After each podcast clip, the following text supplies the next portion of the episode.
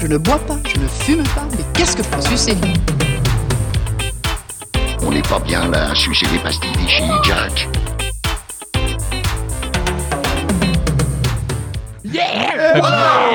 Bonsoir, mesdames, mesdemoiselles, messieurs. Oh nous sommes yeah. aujourd'hui le 16 février, si mes calculs sont bons. Euh, il y a 15 jours, nous vous parlions d'anthropomorphisme avec euh, Pedro, Chacha, Pépé et moi-même Mollusque. Et il se trouve que nous étions présentés par Angelo, donc c'est à vous de faire la pastille, monsieur Angelo. C'est à moi, monsieur Angelo, de vous faire la pastille. Et du coup, comme c'est ma première pastille, je me suis permis quelques largesses euh, sur, le form... enfin, sur le format, sur les chroniques que je fais habituellement. Donc, chronique un peu spéciale, euh, un peu plus longue que ce que je fais habituellement et que j'ai dû écrire en plusieurs jours. Désolé, je vous fais un peu peur. Euh, je ne vous cache pas que D'habitude, j'étais. en 3 points, là, en 5. Je ne vous cache pas que j'étais très peu inspiré. J'ai euh, très, Très peu, peu inspiré, inspiré. ouais. oui, je je m'en suis rendu compte juste après l'ordi. Très peu inspiré. J'ai hésité entre diverses œuvres, dont notamment Sonic, qui aurait bien accompagné notre thème sur l'anthropomorphisme, ainsi qu'un EP d'un artiste américain que j'apprécie beaucoup. Mais après la lecture d'une œuvre qui a dernièrement fleuri un peu partout dans les bonnes librairies lors des fêtes, et la fascination qui nous a suivis pour une affaire très précise, j'ai pris le choix, une fois n'est pas coutume, de vous parler d'un fait divers qui, plus de 75 ans plus tard, est totalement ancré dans la culture populaire et stimule toujours autant l'imaginaire collectif. Jingle, mon bon chacha. Oh, je sais. Non, Ah, Zoro, Zarbi. il, il a toujours le même morceau pour s'entendre. je suis au volant de ma Pontiac. Euh, J'ai euh, le main sur le volant. L'autre sur une bouteille de bibine. Ah oui, c'était Le soleil sur, se euh, couche dans le rétroviseur. C'était sur les mafieux qui avaient pris ça, je sais plus. Non, Non, roman noir. noir. Roman noir. Le crime. J'aurais pu dire meurtre. Le meurtre. Euh, Donc, je, je vais, monsieur, ce soir, je vais vous parler du Dahlia Noir. Je vais vous parler du Dahlia Noir. Attention, je le répète, c'est une chronique spéciale. Je vais, pour commencer, vous parler brièvement de l'œuvre, ou devrais-je dire du chef-d'œuvre. Et justement, tu avais parlé pendant le Noir Polar, non, du Dalian Noir. Eh bien, euh, oui, j'en ai fait mention brièvement Ouais, du, mention. du fait, euh, c'est ça, et oui, oui, de celle de- du Dahlia Noir de James Elroy, sorti dans les années 80. Mais ce soir, je vais vous parler du, du Dahlia Noir de Ron et de Florent Maudou, euh, sur laquelle je vais m'appuyer non pas pour en faire son analyse comme je le fais ordinairement, mais plutôt pour vous narrer l'affaire du Dahlia Noir, afin d'essayer humblement de vous y passionner comme cela m'a passionné à la lecture de cette magnifique bande dessinée, car oui, il s'agit donc d'une bande dessinée, vous l'avez ici, alors je vais, je vais vous la faire circuler... euh, je vais vous la faire circuler à la fin de ma première partie. pour l'instant, je la garde. Ah Eh oui, ça, ça fait partie euh, de mes stratégies pour, euh, pour vous tiquer votre intérêt. Euh, donc, je, je vais m'attaquer pardon, au Dahlia Noir en deux parties. hein, je ne vous l'ai pas dit. Donc, je, je vais vous, évidemment, comme d'habitude, vous donner quelques données contextuelles vis-à-vis de, de- de l'objet que j'ai entre les mains. Euh, en première partie, donc, je m'attarderai sur cette œuvre, une œuvre originale et de très grande qualité, pour ensuite m'attaquer comme jamais à la mythique affaire du Dahlia Noir. Donc, quelques données. Il s'agit, oui, donc, je vous le disais, d'une bande dessinée, mais pas que, c'est bien plus que ça. Elle s'intitule A Short Story et se sous-intitule, je ne sais pas si ça se dit comme ça, La véritable histoire du Dahlia Noir et elle a été créée par les mains habiles de Ron à l'écriture et de Florent Maudou au dessin. C'est publié depuis le 31 août 2022, mais ça pullule depuis les fêtes dans les librairies et c'est édité par Rue de Sèvres sous sa collection du label 619. Donc, c'est forcément un très bel objet. Je rappelle à nos vénérables auditeurs que Ron, c'est l'auteur de Mutafukaz. Vous connaissez Mutafukaz, Non. monsieur? Ah, Oui. de- C'est quand, même- quand incroyable. Ça a été adapté en, en film d'animation, d'ailleurs en 2018, dans une coproduction franco-japonaise avec une distrib technique incroyable. Euh, et Florent Maudou, c'est l'auteur de Freak Squill et de sa superbe suite Funérailles. Euh, si vous ne connaissez rien de ce que je viens de vous énumérer, ne réfléchissez même pas une seconde, vous foncez, c'est un ordre. Voilà. Ok. La première partie, donc, justement, cet objet que, euh, que j'ai là, que je cache, justement, parce que je, je- je sens qu'ils sont, ils ont hâte. Donc, A Short Story, c'est une œuvre dont la bande dessinée n'intervient qu'entre parenthèses. Attention, messieurs. D'un récit documentaire et documenté, une recherche qui relate la vie, la vraie, avec un grand souci du détail d'Elizabeth Short. Plus connu sous le nom funeste du Dahlia Noir, et qui avait, qui avait quitté son Massachusetts natal pour s'installer à Los Angeles dans les années 40, dans l'espoir de percer dans le milieu hollywoodien. L'histoire et les dialogues s'appuient sur tous les documents et les témoignages déclassifiés il y a peu par le FBI. Voilà pourquoi cela nous offre quelque chose ici d'inédit, qui s'éloigne de la myriade d'œuvres fictives plus fantasmées de la malheureuse bête. Les auteurs se sont concentrés plus précisément sur les trois derniers mois qui précèdent le terrifiant, monstrueux, effrayant, je ne sais que choisir, assassinat toujours non élucidé de la jeune femme de 22 ans. Les planches sont tellement méticuleusement documentées que l'on peut lire à la fin les sources et les recherches du dessinateur pour retranscrire, reconstituer au détail près les bâtiments, places et réverbères du LA de la fin des années 40. Dans ce grand bouquin au format 24-32 qui contient 112 pages, se trouvent les cartes postales des lieux visités par Elizabeth Short. Un grand récit chronologique de ces trois derniers mois avec des extraits de correspondance, des descriptions de lieux, les environnements et les personnes qu'elle a côtoyées, un dossier sur son autopsie qui va vous glacer, messieurs, je vous, je vous préviens tout de suite, parce que je vais vous le faire après. L'analyse de son corps par les enquêteurs, un dossier sur chaque principal suspect, ainsi que des révélations plus récentes, faites par des journalistes en plus des enquêteurs.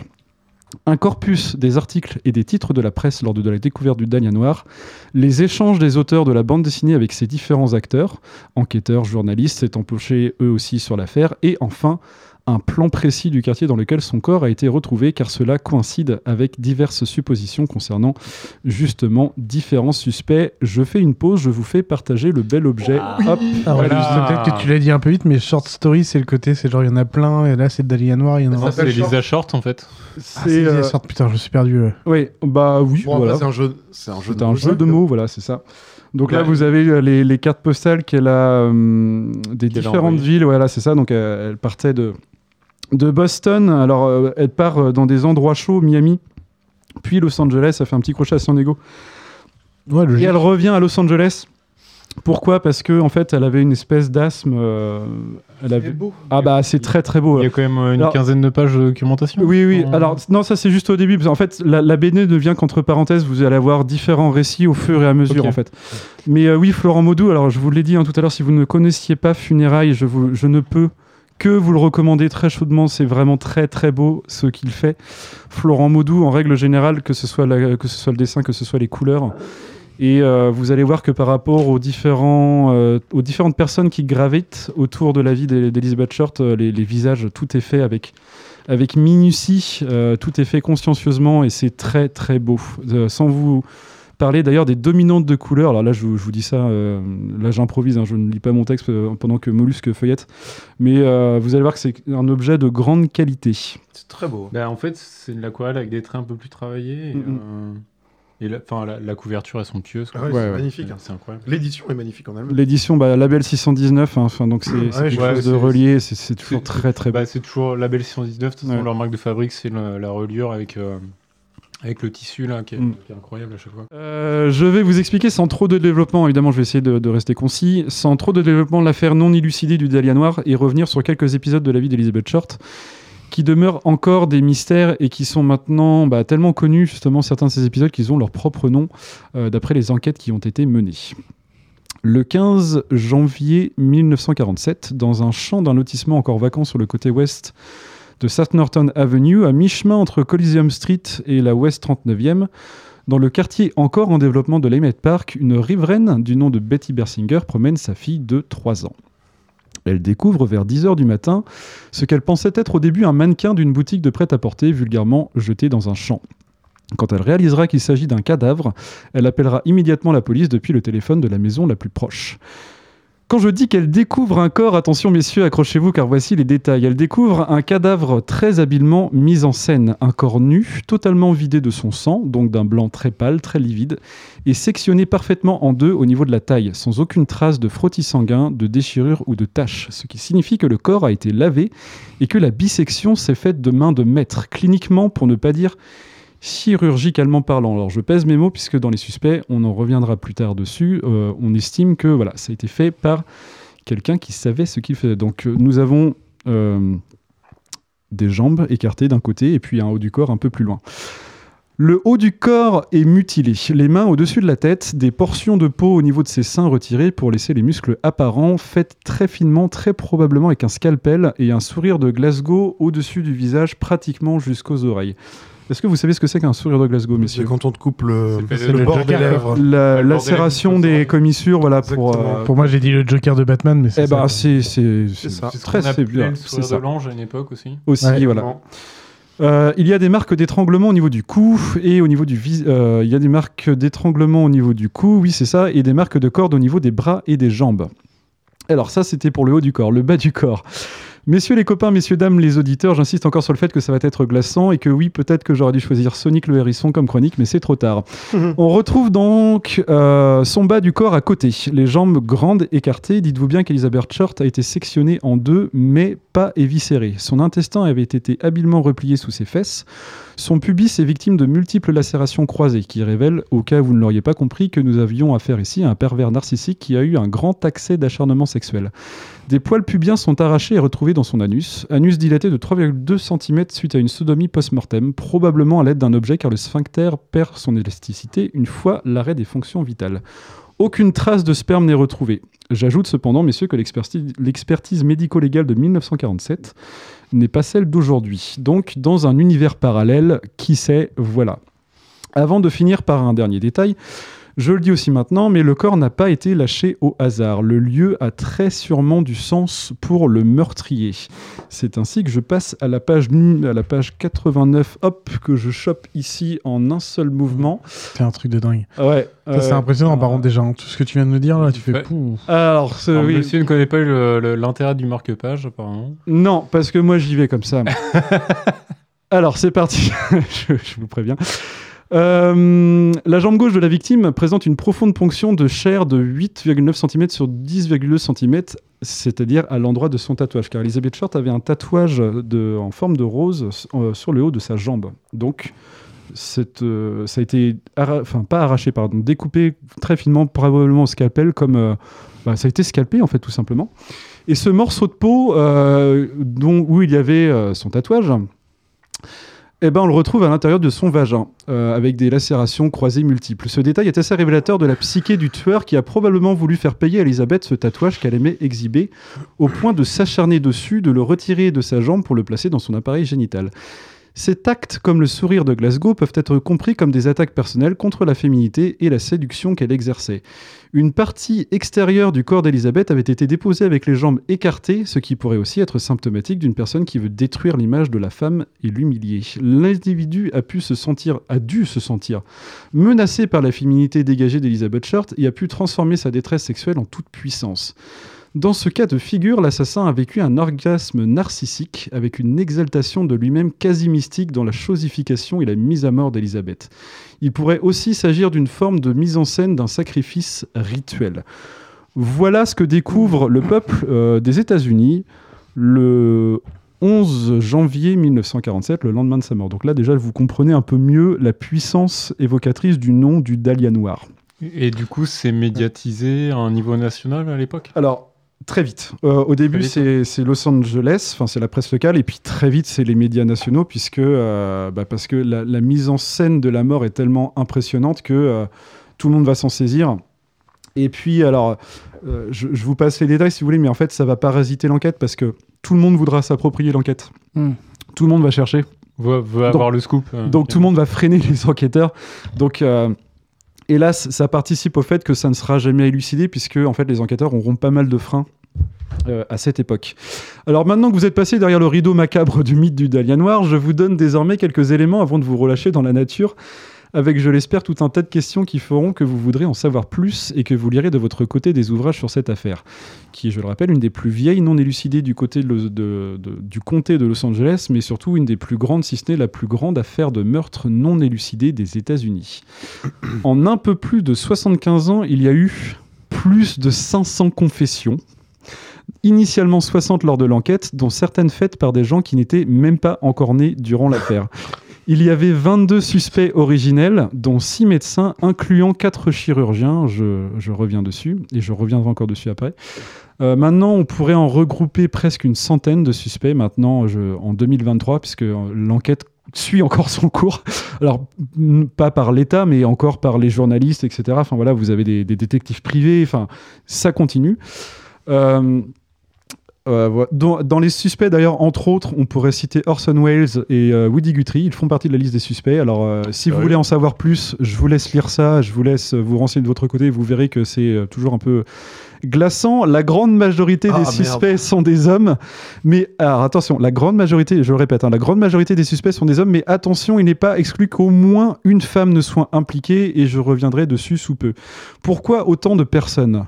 Parce que dans la vie d'Elizabeth Short, c'est très difficile, et surtout sur ces dernières semaines, de compter le nombre d'hommes qui ont gravité autour d'elle. C'était une femme qui rencontrait énormément d'hommes, pratiquement tous les soirs. Alors attention, c'était une allumeuse, mais pas une prostituée, contrairement à ce que disait la presse au début.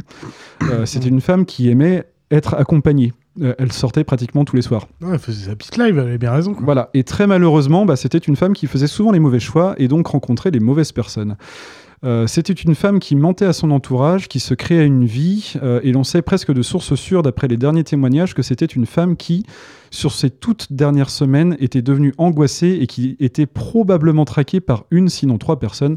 L'épisode qu'on appelle les Three Strangers, les trois inconnus. Alors, un épisode qui est très bien retranscrit euh, en bande, en planche dessinée, euh, dans cet ouvrage ici. Maintenant que je vous ai parlé de cet épisode, je vous parle de l'autre épisode qui a donné lieu à moultes œuvres, donc The Missing Week, la semaine manquante, sa dernière semaine avant sa mort, à partir du 9 janvier. C'est simple, elle disparaît. Avant ça, si vous voulez, c'est une, euh, c'est une femme qui est très extravertie. Donc elle, euh, elle correspond beaucoup avec beaucoup d'hommes, avec beaucoup de femmes, euh, avec sa famille. Elle est très souvent, elle sort tout le temps, elle est souvent en contact avec des gens. Elle est visible. Ouais, elle est visible. Donc tout ce qui, c'est pour ça que sa vie est très bien documentée avant cette dernière semaine, et c'est pour ça que les dessinateurs ici euh, ont très bien ont très bien reconstitué les trois derniers mois de sa vie. Mais cette dernière semaine qui précède sa mort, impossible, vraiment impossible de, euh, bah, en fait, de savoir de source sûre ce qu'elle a fait.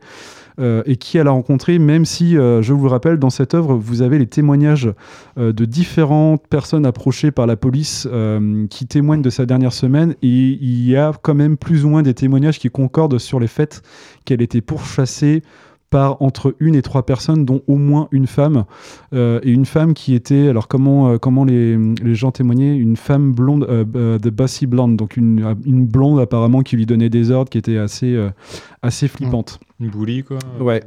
Voilà. Mais il y a des suppositions de séquestration, du coup. euh, Il y a des suppositions de séquestration, mais pas que. Tout est ouvert. Alors, je, je peux pas vous en dire beaucoup plus parce que sinon, je, je prendrais énormément de temps. Et encore une fois, tout est très euh, habilement développé dans cet ouvrage. Euh, Messieurs les copains, je conclurai sur trois points. Le premier, c'est qu'un des principaux suspects, euh, un des principaux suspects, hein, donc euh, peut-être même le principal maintenant, n'a été révélé que en 1996 par un ancien journaliste du, du Los Angeles Times qui a mené son enquête personnelle pendant X années, je ne pourrais même pas vous dire combien de temps.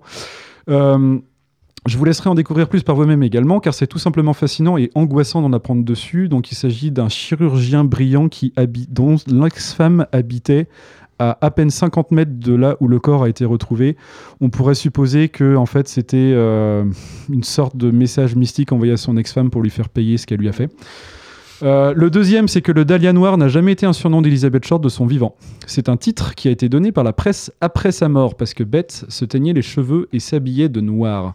Ah, c'était Donc- même pas par rapport à la, à la fleur qu'elle avait sur la peau. Eh ben non, même pas. Donc en fait, c'est pareil quelque chose qui a vachement créé part. été voilà, alimenté, mais en fait de son vivant, pas du tout.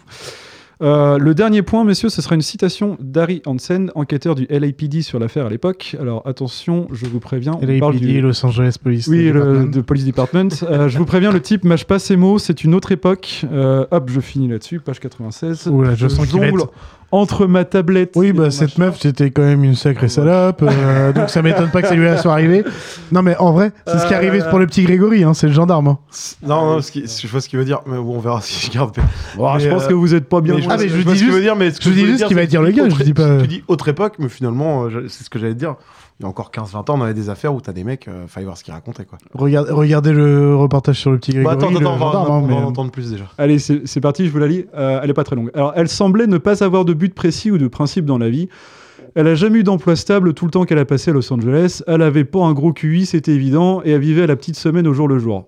À l'autopsie, ils ont découvert que ses dents étaient pleines de caries. Elle les remplissait avec de la cire de bougie. C'était une fille facile qui se jetait dans les bras des hommes, mais ce n'était pas une prostituée pour autant. Toutes sortes d'hommes ont traversé sa vie, mais on en a trouvé seulement trois qui ont une relation sexuelle avec elle. C'était une allumeuse. Elle a mené par le bout du nez et fait souffrir pas mal de types. Elle cherchait les ennuis au fond. Il n'y avait pas grand-chose de sympathique en elle. Il y a eu d'autres crimes la même année qui étaient au moins aussi monstrueux, avec des victimes au moins aussi jolies, et pourtant aucune de ces affaires n'a entraîné le même intérêt et de loin. C'est ce nom, le Dahlia Noir, qui a déclenché tout ce battage. Ces simples mots cités dans cet ordre et le meurtre d'Elizabeth Short est devenu un phénomène à travers tout le pays. Le noir, c'est la nuit, ça évoque le mystère, l'interdit même. Le dahlia, c'est une fleur exotique et mystérieuse. On n'aurait pas pu trouver un titre plus fascinant. N'importe quel autre nom, ça n'aurait jamais eu le même impact.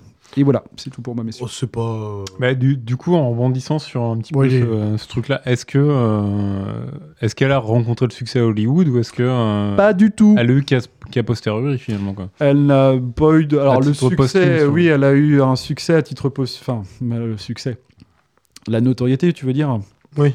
Voilà. Oui, euh, moi je parle de notoriété de son vivant en fait quoi. Enfin, est-ce que Non, jamais. Jamais, donc, mais, elle, mais elle- elle fréquentait des gens du milieu mais sans jamais vraiment réussir à percer. sans jamais réussir à percer. Voilà. Mais elle a rencontré énormément de gens du milieu, et voilà pourquoi on retrouve euh, dans, dans des suspects des types comme Orson Welles, comme Woody Guthrie, qui autour de euh, la date de sa mort sont des mecs qui se sont barrés à l'autre bout du monde, qui n'ont pas voulu répondre à des questions. Enfin, il y a des trucs qui sont toujours plus ou moins flous. Mais, ce, mais mine de rien, ce ne sont pas les principaux suspects. Et je vous rappelle que enfin, si vous creusez là-dedans, vous verrez les principaux suspects, c'est assez, glaçant comme truc. Il y a un truc que je vous dis aussi à l'oral comme ça, que j'avais pas préparé avec la chronique, mais euh, il faut savoir que le tueur a communiqué avec la presse après sa mort. Il a communiqué Oh. avec la presse avec des, vous savez, euh, Des lettres dans les journaux. Ah, Voilà, les, lettres composées Ah, de, voilà. de gens découpés. alors il avait envoyé une première lettre et, et c'est ça aussi qui a fait que ça a enflammé. C'est pas, demandé- c'est pas le même mec euh, de, de, de- que ce serait Zodiac pas le... Zodiac. On peut pas ouvrir l'enquête nous d'ici. C'est Sans- non, sans rire. C'est là que ça a véritablement enflammé euh, l'attention nationale. Ils sont Euh, sûrs que ça vient de lui parce que Ah bah c'est alors C'est je vais je vais te dire pourquoi c'est sûr que c'est bien lui parce qu'en fait le type avec sa première lettre qu'il a envoyée à la presse a donné les affaires personnelles d'Elizabeth Short qu'il n'arrivait pas à retrouver lors de sa mort. Donc le type Ah oui. Est forcément euh, voilà il a forcément Ok, non, mais voilà, mais ça, ça, et il ça en, sert a à envoyé, vérifier, hein, il en a c'était- envoyé deux autres. euh, alors, la deuxième lettre qu'il a envoyée, c'était grosso modo euh, tracez-vous, enfin, genre tracez-vous de me retrouver parce que sinon je le, je le ferai jamais moi-même, je suis trop lâche, un truc comme ça. Et le troisième truc, elle, avait, elle a été retrouvée dans une poubelle sur les bords de Malibu. Euh, par un maître nageur qui a vu un type euh, bizarre jeter un truc et se barrer. Et en fait, quand il a retrouvé la lettre, après, elle a été identifiée. Enfin, la presse a pris, ça a été identifié par la police. Et en fait, on se rendu compte que c'était très probablement le tueur, sauf que le mec s'est barré. on n'a jamais réussi. Ah, et du coup, ça a entretenu le, le truc comme ça. euh, voilà. Et du coup, le... dans la lettre que tu nous as lue à la fin, il y a Ouais. le flic qui disait oui, ça arrive euh, régulièrement. Oui. Du coup, c'est des cas, euh, c'est ce genre de cas qui arrivait régulièrement quand même à Hollywood à l'époque Alors, le Los Angeles- Le mec a, a sorti ça. Non, tête non, non. En fait, il, il faut savoir que toute cette époque, euh, donc juste euh, avant la Seconde Guerre mondiale et post-prohibition, euh, les années 40, c'est euh, donc c'est les années qui suivent la Grande Dépression américaine. C'est donc euh, des années dans lesquelles vous avez énormément d'inégalités sociales et c'est des années dans lesquelles la criminalité avait atteint des records incroyables. Euh, vous ajoutez à ça le fait que dans les années 40, euh, le Hollywood des années 40 attirait énormément de jeunes femmes comme Elizabeth Short qui voulaient justement percer dans le milieu d'Hollywood à partir de leur physique. Donc ça attire les rapaces. Voilà. Donc ça attirait tout un cosmos de gens plus ou moins louches et, euh, et voilà pourquoi vous aviez euh, souvent des faits lugubres comme ça. D'ailleurs, euh, c'est très marrant, de... enfin marrant, bof. Mais Elizabeth Short, alors c'est le coup du destin. hein. Elizabeth Short, euh, elle meurt à côté du boulevard qui s'appelle euh, je sais plus quoi. Et en fait, le nom de ce boulevard, c'est le nom d'une victime euh, sur, la- sur laquelle elle était fascinée, une petite gamine à Chicago qui a été coupée, enfin lacérée, coupée en petits morceaux et jetée dans une poubelle. Et en fait, c'était déjà à cette époque une grande affaire nationale non élucidée que les types étaient dessus. Et Elizabeth Short, elle, elle était là, elle, essayait sans arrêt d'avoir la fin du truc. Et voilà, elle savait, elle, elle savait pas que trois mois plus tard ce serait son tour. Mais, euh, mais voilà, ouais, c'était une époque pas très, pas très ouf quoi. Et vous avez Oui. d'ailleurs un moment euh, dans la BD, euh, un des types, euh, donc elle se faisait héberger chez plusieurs personnes, elle se faisait payer l'hôtel, elle avait énormément d'impayés, elle devait énormément d'argent à beaucoup de monde, donc euh, vous, vous vous rendez Bah, bien coup, compte ça que voilà, augmente les possibilités. hein. voilà, ça augmente les probabilités de tomber Après, sur ça fait mauvaise plus. Enfin, la façon de faire et tout, je suis désolé, mais le côté, euh, tu vois, le, le tatouage qui va dans le vagin et tout, ça fait plus le mec qui est les femmes. Ou... En fait, c'est con, mais j'ai vu une. alors, Bah, ça fait, ça fait. J'ai vu une ouais. vidéo de Squeezie, mais qui tombe, mais on s'en fout, mais euh, qui en fait, c'est des personnes qui racontent des histoires d'horreur. Il Mm. y en a un qui a raconté une histoire vraie. C'est qu'il avait, euh, en tant que gamin, en fait, à un moment, il a perdu un de ses potes. Enfin, pas perdu, je veux dire, dans le sens, eux, ils sont partis. Parce qu'en fait, il a appris pas longtemps après que le père de son pote en face Mm. a voulu euh, bah, attaquer, agresser quelqu'un. Et en fait, ils ont appris un an après qu'en fait, ce gars-là, cinq ans avant, il a fait ça à une meuf, il a mis 123 coups de couteau. Oh putain. Et en fait, c'était une explication des, des policiers. C'était Ouais. qu'en fait, c'était en fait le, enfin le même le gars a dit en fait j'ai une haine des femmes de dingue. Et tu vois Mm. ce que je veux dire, c'est que ce serait Ouais, bizarre a que ce ça. soit juste un problème de elle a pas payé son loyer, donc du coup, euh, Ah non, non, non, son tatouage. je- on, est, Enfin, tu vois ce que on, je veux dire. est, on est bien d'accord que non, c'est pas. Ouais. C'est pas parce qu'elle fait 3 dollars un type qu'il s'est passé Ouais. ça. Non, on est bien C'est pas d'accord que. C'est pas un impayé qui va. Oui, non, non. C'est euh, tellement trop tellement trop c'est orchestré. Mais, euh, Euh, bah, je, re- je reviens sur, sur une citation que je voulais dire. En fait, donc à un moment dans la BD, euh, donc euh, il y a un type qui la sort de la mouise et il dit mais mais tu crois quoi en fait? Enfin des, des midinettes comme toi à Los Angeles, il y en a tellement et la plupart elles finissent mal. Euh, soit elles finissent justement prostituées ou soit finissent dans le caniveau. Et là aussi c'est plus ou- c'est très Ouais, prémonitoire en fait. Voilà. Bah, en, fa- en fait, ça me fait penser au cliché de la, de la meuf qu'on voit souvent euh, finir euh, serveuse dans un, dans un putain de, de restaurant euh, de burger À la con, euh, Ouais, qui, est- qui est- qui est- qui est super aigri parce qu'elle était venue à Hollywood pour devenir actrice. c'est ça. Après, par rapport à ce qu'a dit le policier, la différence quand même, c'est que l'orchestration du meurtre, enfin, le truc du tatouage, le machin, enfin, le ego quand même beaucoup plus fort que la meuf qui est juste retrouvée morte euh, dans un caniveau, quoi. Ah oui, je mais trouve, enfin, je Alors- sais très bien que j'imagine bien que le gars. En En fait, fait, la, mi- c'est- la minutie, le- Ouais, la minutie, la minutie fait que, comme je vous l'ai dit, puis je vous oriente un peu, mais euh, c'est fait cliniquement. Enfin, clairement, c'était pas juste intérêt. C'est un mec qui, euh, qui, qui touchait de ouf. Mais, euh, mais en fait, pas que. En fait, il, il se peut que euh, il y ait plusieurs personnes en fait dans cette histoire, qu'il n'y ait pas que un suspect, parce que euh, donc l'épisode des, des trois inconnus dont je vous ai très très brièvement parlé, euh, c'est quand même un moment où elle s'est exilée de Los Angeles parce que déjà elle était angoissée à cette époque-là, donc Mm. quelque, cho- quelque chose, quelqu'un euh, lui vous voulait du mal. Euh, elle s'est retrouvée hébergée euh, chez une petite famille euh, modeste à San Diego. Personne ne savait où elle était. Personne ne savait. À part deux types avec, elle, avec qui elle flirtait. Une nuit, euh, vers 1h ou 2h du matin, une voiture a stationné devant cette maison où elle était. Donc, euh, dans cette maison, il y avait euh, une femme, une ancienne infirmière de guerre et sa fille qui bossait au cinéma dans le centre-ville de San Diego. Trois personnes sont descendues de la voiture et ont essayé, de fracasser la porte d'entrée en essayant d'entrer dans la maison par plusieurs, euh, par plusieurs entrées. Donc, Ah oui. euh, les filles, donc, il y avait trois filles dans la maison. Il y avait Elizabeth Short, il y avait la mère euh, de famille et il y avait la fille qui revenait du cinéma de- du travail. Les trois ont été incapables d'identifier les personnes parce que c'était en pleine nuit noire.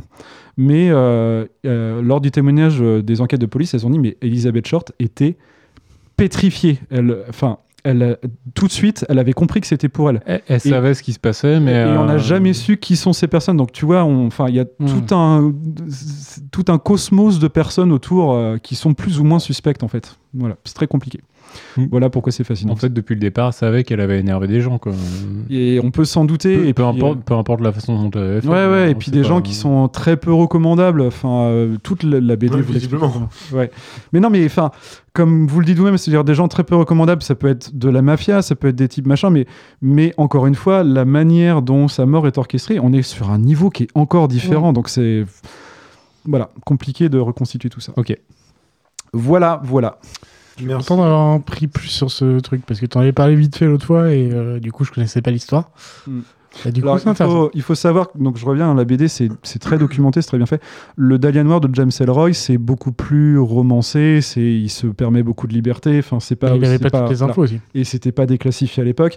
Et le film du Dahlia Noir, euh, je crois que c'est Brian De Palma. C'est pareil. Enfin, il se, enfin, c'est pas. Il ne fait du cherchez De pas. Palma Voilà, c'est ça. On va ne cherchez pas, la lui, vérité. hein, euh, ne cherchez pas la vérité. Voilà. Pas dans un film de Palma. de, cas, Palma. voilà, mais euh, même ne, ne serait-ce que juste sur Internet, vous, vous verrez, vous aurez un milliard de sources documentées, de trucs, de machins. Voilà. Ok. Je vais me prendre un petit podcast là-dessus, moi, je pense. Ah, il y a moyen. Oh, Ouais, c'est sûr, c'est sûr qu'il y a un Il y a podcast sur Dahlia Noir. forcément des mecs qui ont fait des enquêtes Ah, là-dessus. Tu dois avoir sûr. des. Tu, tu passeras un petit podcast du Dalai Noir en, en boîte de nuit. euh, ça- Ah, ça peut être pas mal ça. Est-ce que vous êtes chaud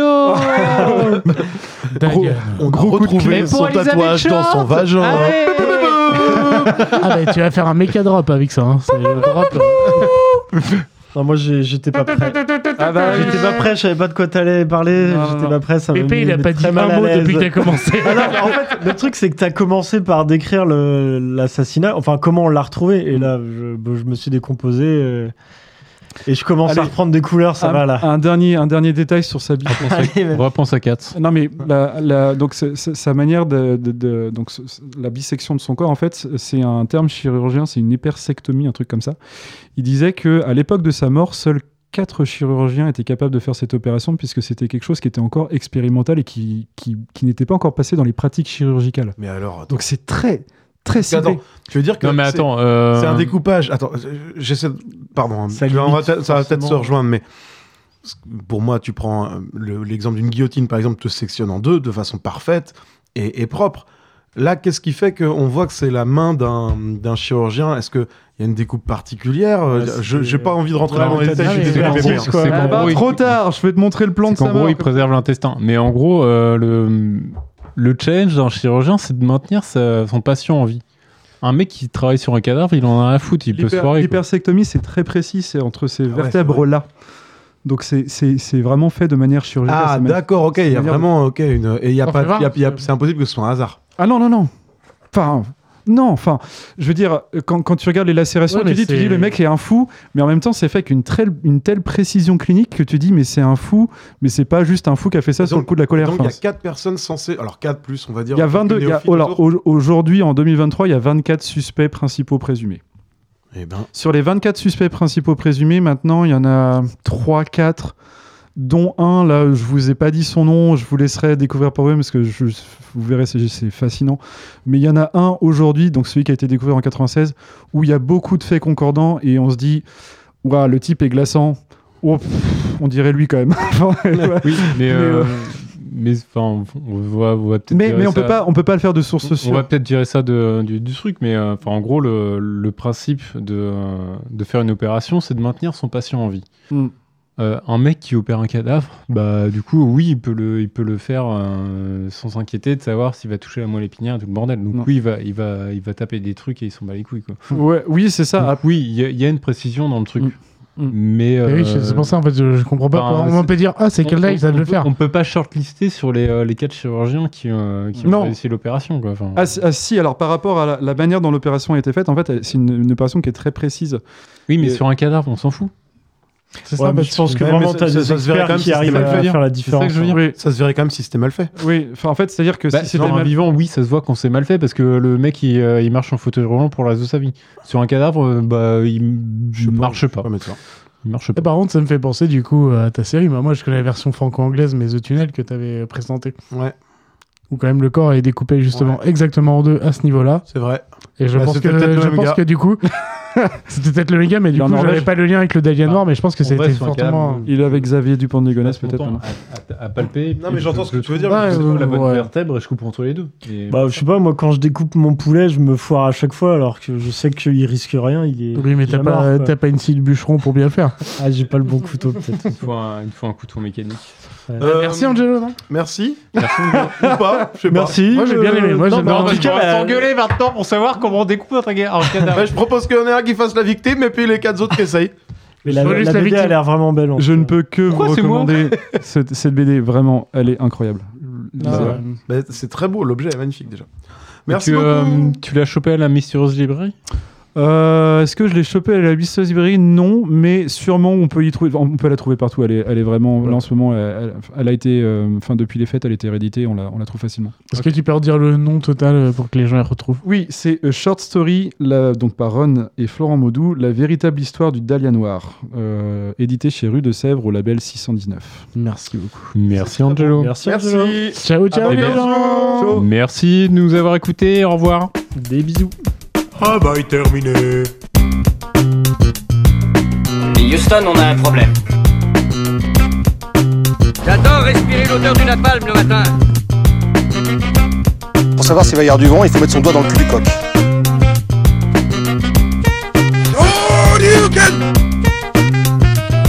J'aime me battre. Je l'ai cru, mon cher Michel Bouchta. J'ai vu un homme s'enfuir. Il était comment Il était de dos. On fait une descente au village et on arrête tous les types qui étaient de dos hier. Hasta la vista, baby.